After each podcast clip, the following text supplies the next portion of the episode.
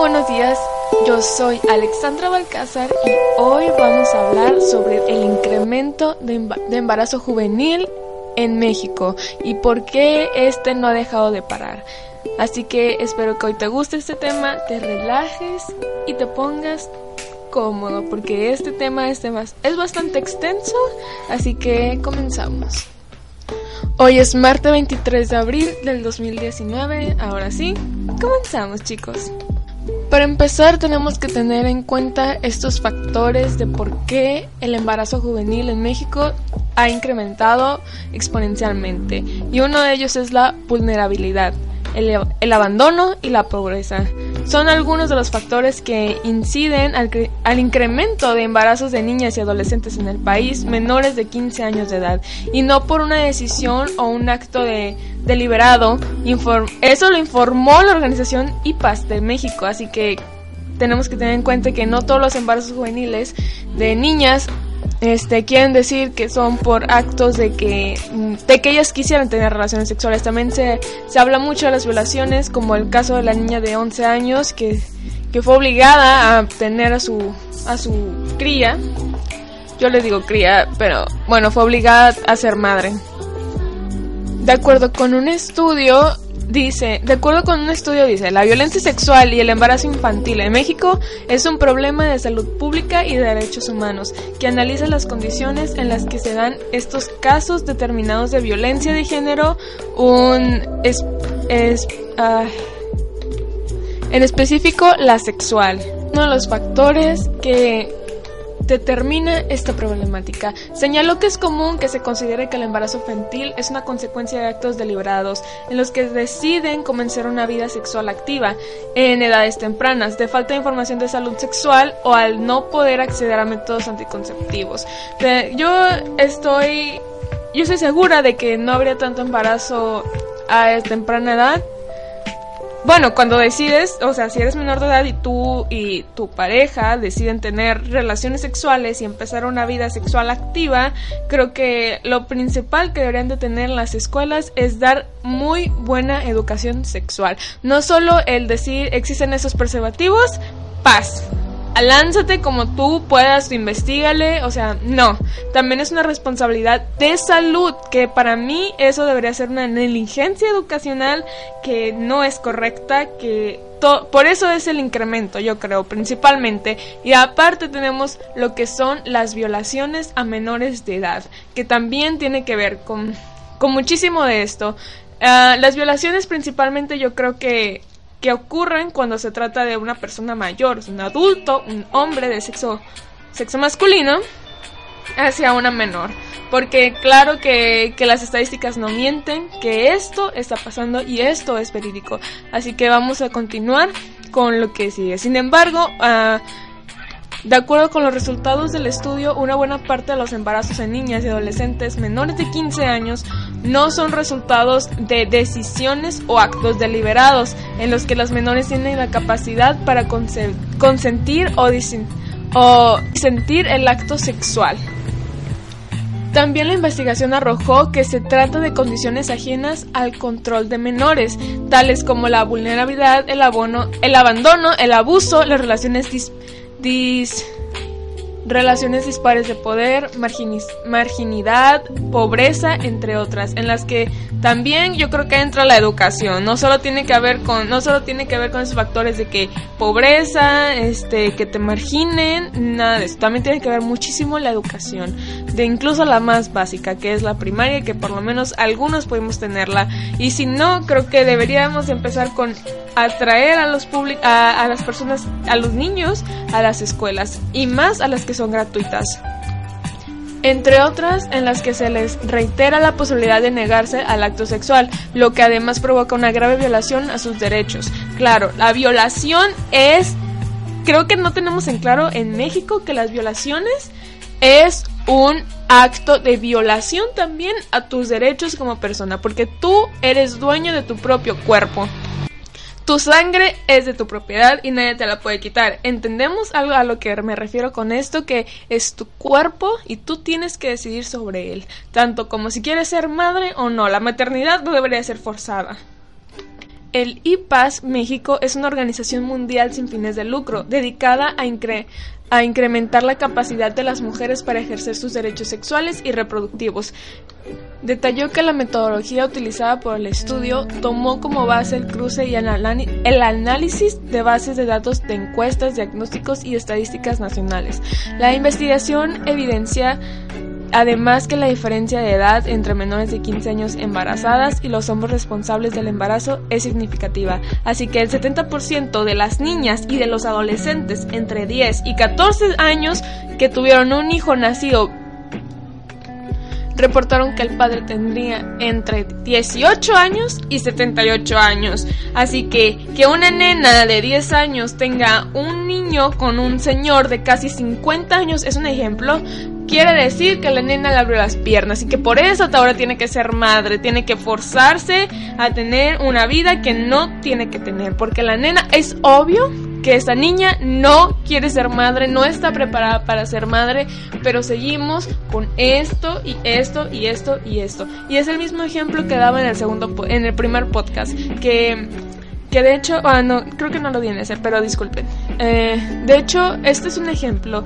Si una niña de 10 años va al DIF y dice, ¿sabes qué? Yo quiero adoptar a un niño eh, o a una casa hogar dice yo quiero adoptar a un niño, obviamente le van a decir que no, que no está preparada ni psicológicamente ni económicamente para hacerse responsable de la vida de otra persona. Exactamente, eso, eso, eso es lo que te dirían. Y es obvio, porque es sentido común que te dirían eso a ti, una niña de 10 años. Pero si tú si, si, si, una niña de 10 años es violada por el abuelo, el abuelastro, el tío, el de la tiendita, eh, un un idiota que va caminando por la calle que se siente con ganas de violar a una niña, tiene que serse responsable y tener un embarazo forzado. Creo que eso para mí es gravísimo y es una de las cosas que se tiene que dejar de hacer. Tenemos que empezar a terminar con esa ideología tonta.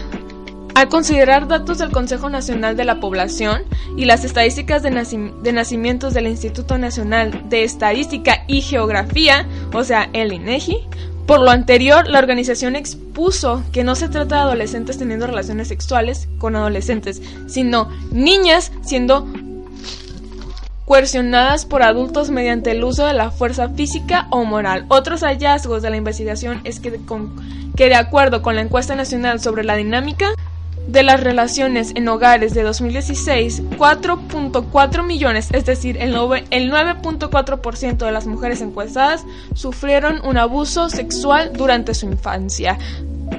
Estamos hablando del 2016, estamos ahora en 2019. ¿Qué, qué estadística tan, tan horrible y tan, tan alarmante y que sigamos sin hacer nada? Además, 8 de cada 10 agresores son conocidos como víctimas. O sea, los agresores se vuelven las víctimas mientras el 67% de... Perdón, mientras el 67% apuntó a familiares como padres, padrastros, primos, abundó la, al señalar que al considerar el diagnóstico sobre la, la atención de la violación sexual en México es un se estima entre 2010 y 2015 se considera que casi 3 millones de delitos sexuales se hayan incrementado. El número de embarazos de niñas y adolescentes entre 10 y 14 años en el país registra incrementos desde el 2003. 2003 y seguimos así. Ahorita México ocupa el primer lugar de embarazo en adolescentes a nivel mundial y seguimos sin creer que esto está pasando y que eso es una realidad. Yo eh, voy a dar eso como una anécdota, ¿ok? Yo me cambié una vez de preparatoria y bueno, total, yo me cambié de preparatoria, entré en la, de la que me voy a graduar ahora.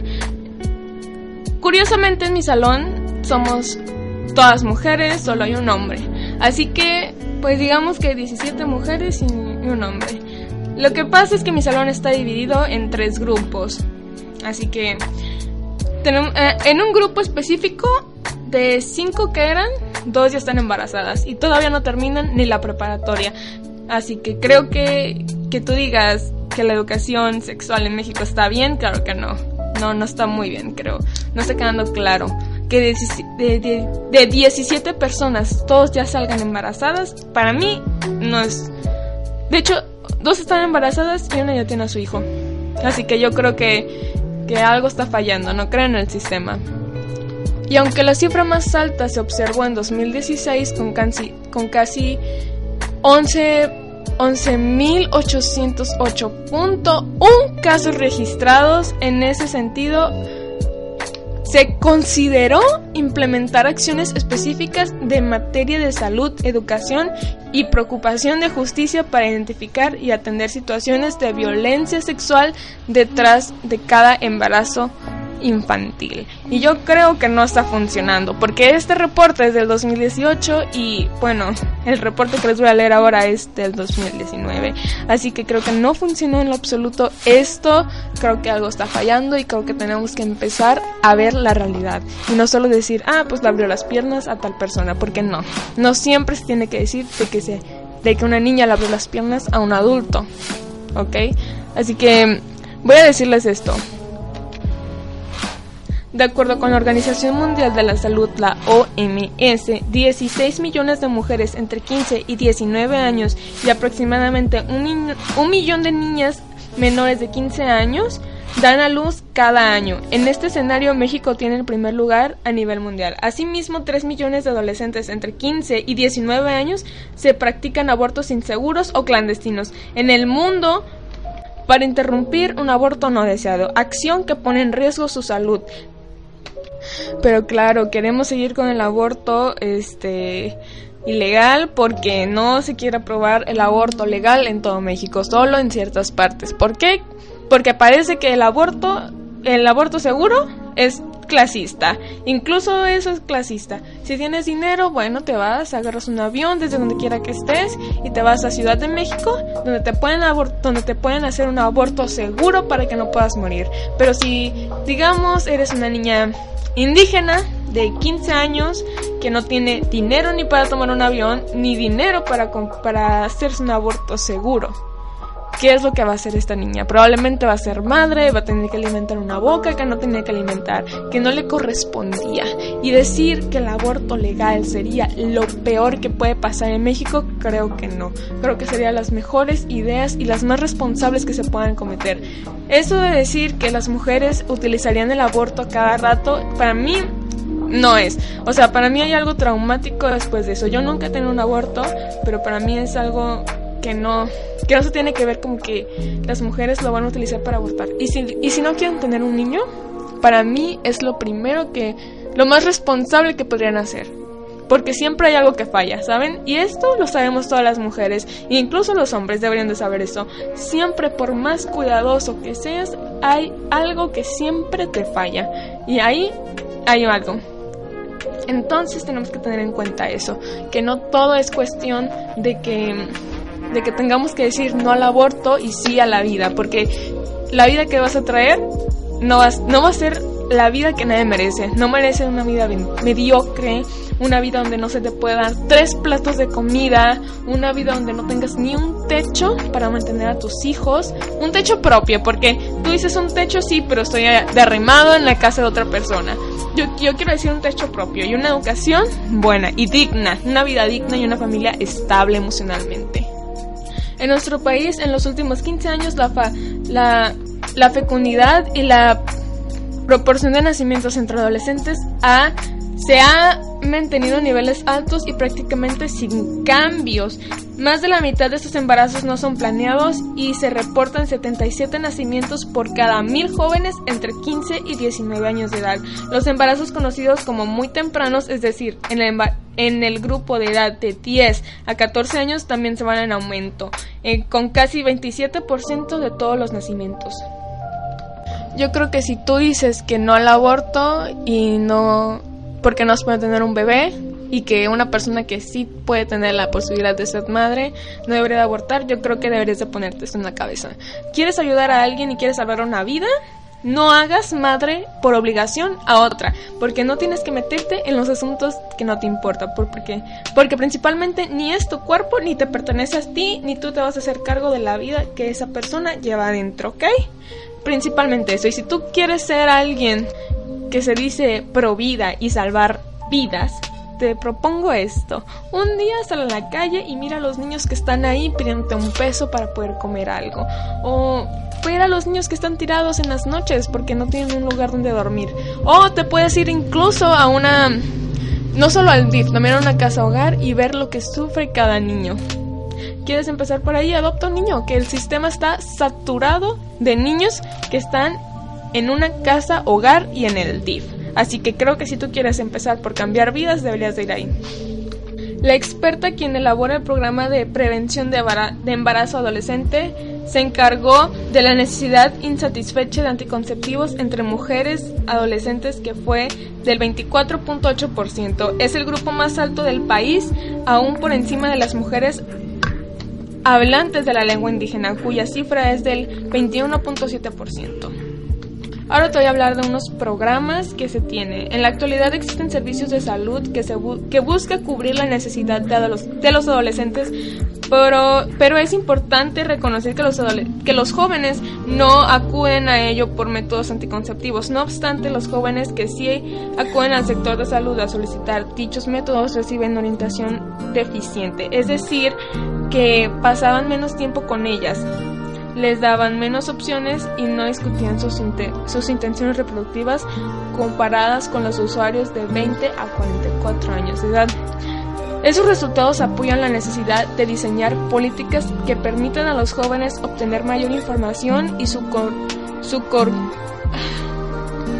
y su uso correcto de los métodos anticonceptivos, informar a los espectadores de servicios de salud sobre el derecho de quienes las de quien de quien tiene las ah,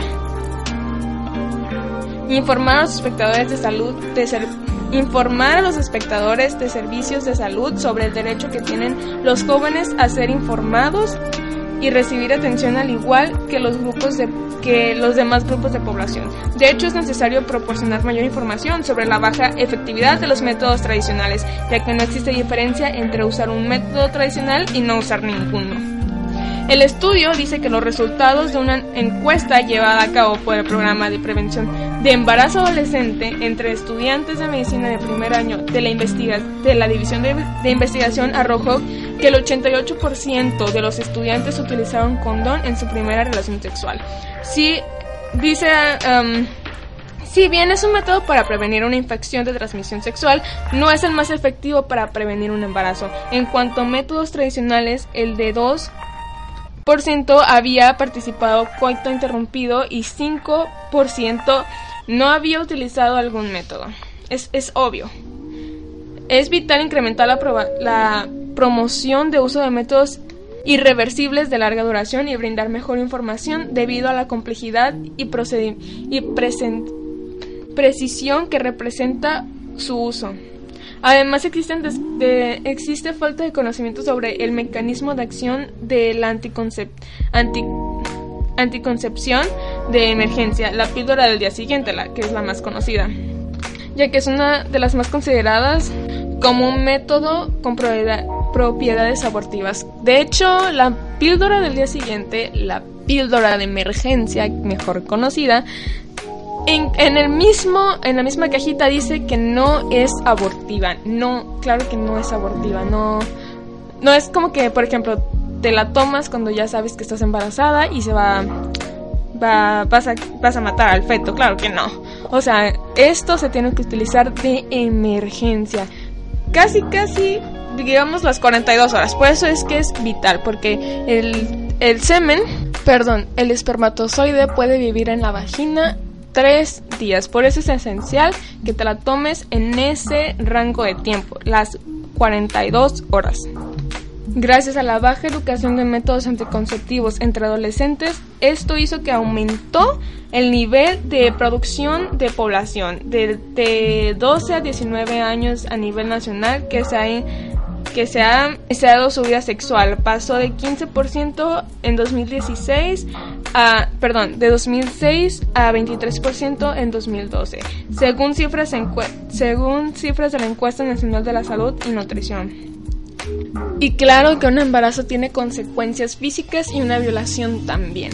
Las consecuencias del embarazo adolescente ponen en riesgo la salud de la madre y del recién nacido, Cuanto más joven sea la madre, mayor riesgo para el bebé a nivel global. Las complicaciones durante el embarazo y el parto son la segunda causa de muerte entre adolescentes de 15 a 19 años. Y si no mueres abortando clandestinamente, puedes morir abortando dando a luz. Así que no entiendo eh, el provida de, de, de, dónde viene eso.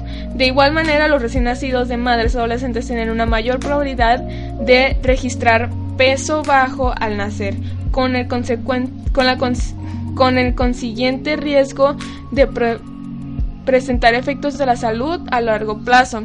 Quiere decir esto que si la madre y las personas que rodean a la madre adolescente tienen una vida de drogas y alcohol pueden efectivamente afectar el efecto eh, afectar el efecto al feto puede afectar al feto incluso antes de nacer y cuando tenga ese niño probablemente ese niño también va a ser afectado durante toda su infancia. Una de las cosas que podemos hacer es prevenir y es mejorar la educación del anticonceptivo y este tema debe abordarse a edad temprana, donde se incluya programas sólidos basados en, en evidencia sobre educación sexual en las primarias y secundarias y por qué no también la preparatoria.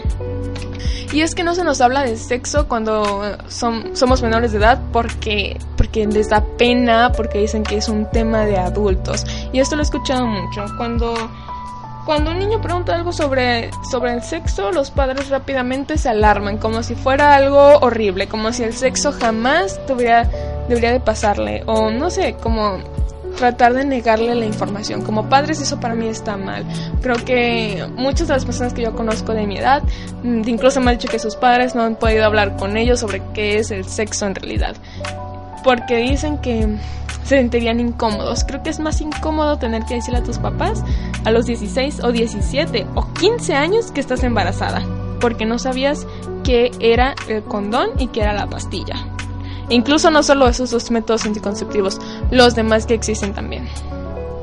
Yo creo que debe ampliarse la cobertura de métodos anticonceptivos modernos, que los adolescentes conozcan su mecanismo de acción y efectividad y los utilicen de manera sistemática y consciente y que por fin el aborto sea legal para cualquier mujer de cualquier edad, que no sea tan cuestionada porque va a ser un aborto, que no se cuestione, que sea seguro y legal. Eso es lo que yo creo que también hace falta. Bueno, muchísimas gracias por quedarse hasta el podcast de hoy. Este ha sido un poco más largo. Yo soy Alexandra Balcázar y nos vemos, nos, perdón, y nos oímos en el próximo podcast. Puedes seguirme en mi página de Instagram donde puedes hacerme preguntas sobre algún tema que te interese, ya sea del feminismo, el aborto y la prostitución, incluso muchísimos otros más que te interese saber y que quieras hablar. Pues si tú conoces de alguien que quiera hablar y expresar su voz, me la, le puedes decir que me siga en mi Instagram o que me mande un mensaje o un correo electrónico para ponernos en contacto y ver cómo la metemos o lo metemos en el próximo podcast. Que tengan una buena tarde. Yo soy Alexandra Alcázar. Hasta luego.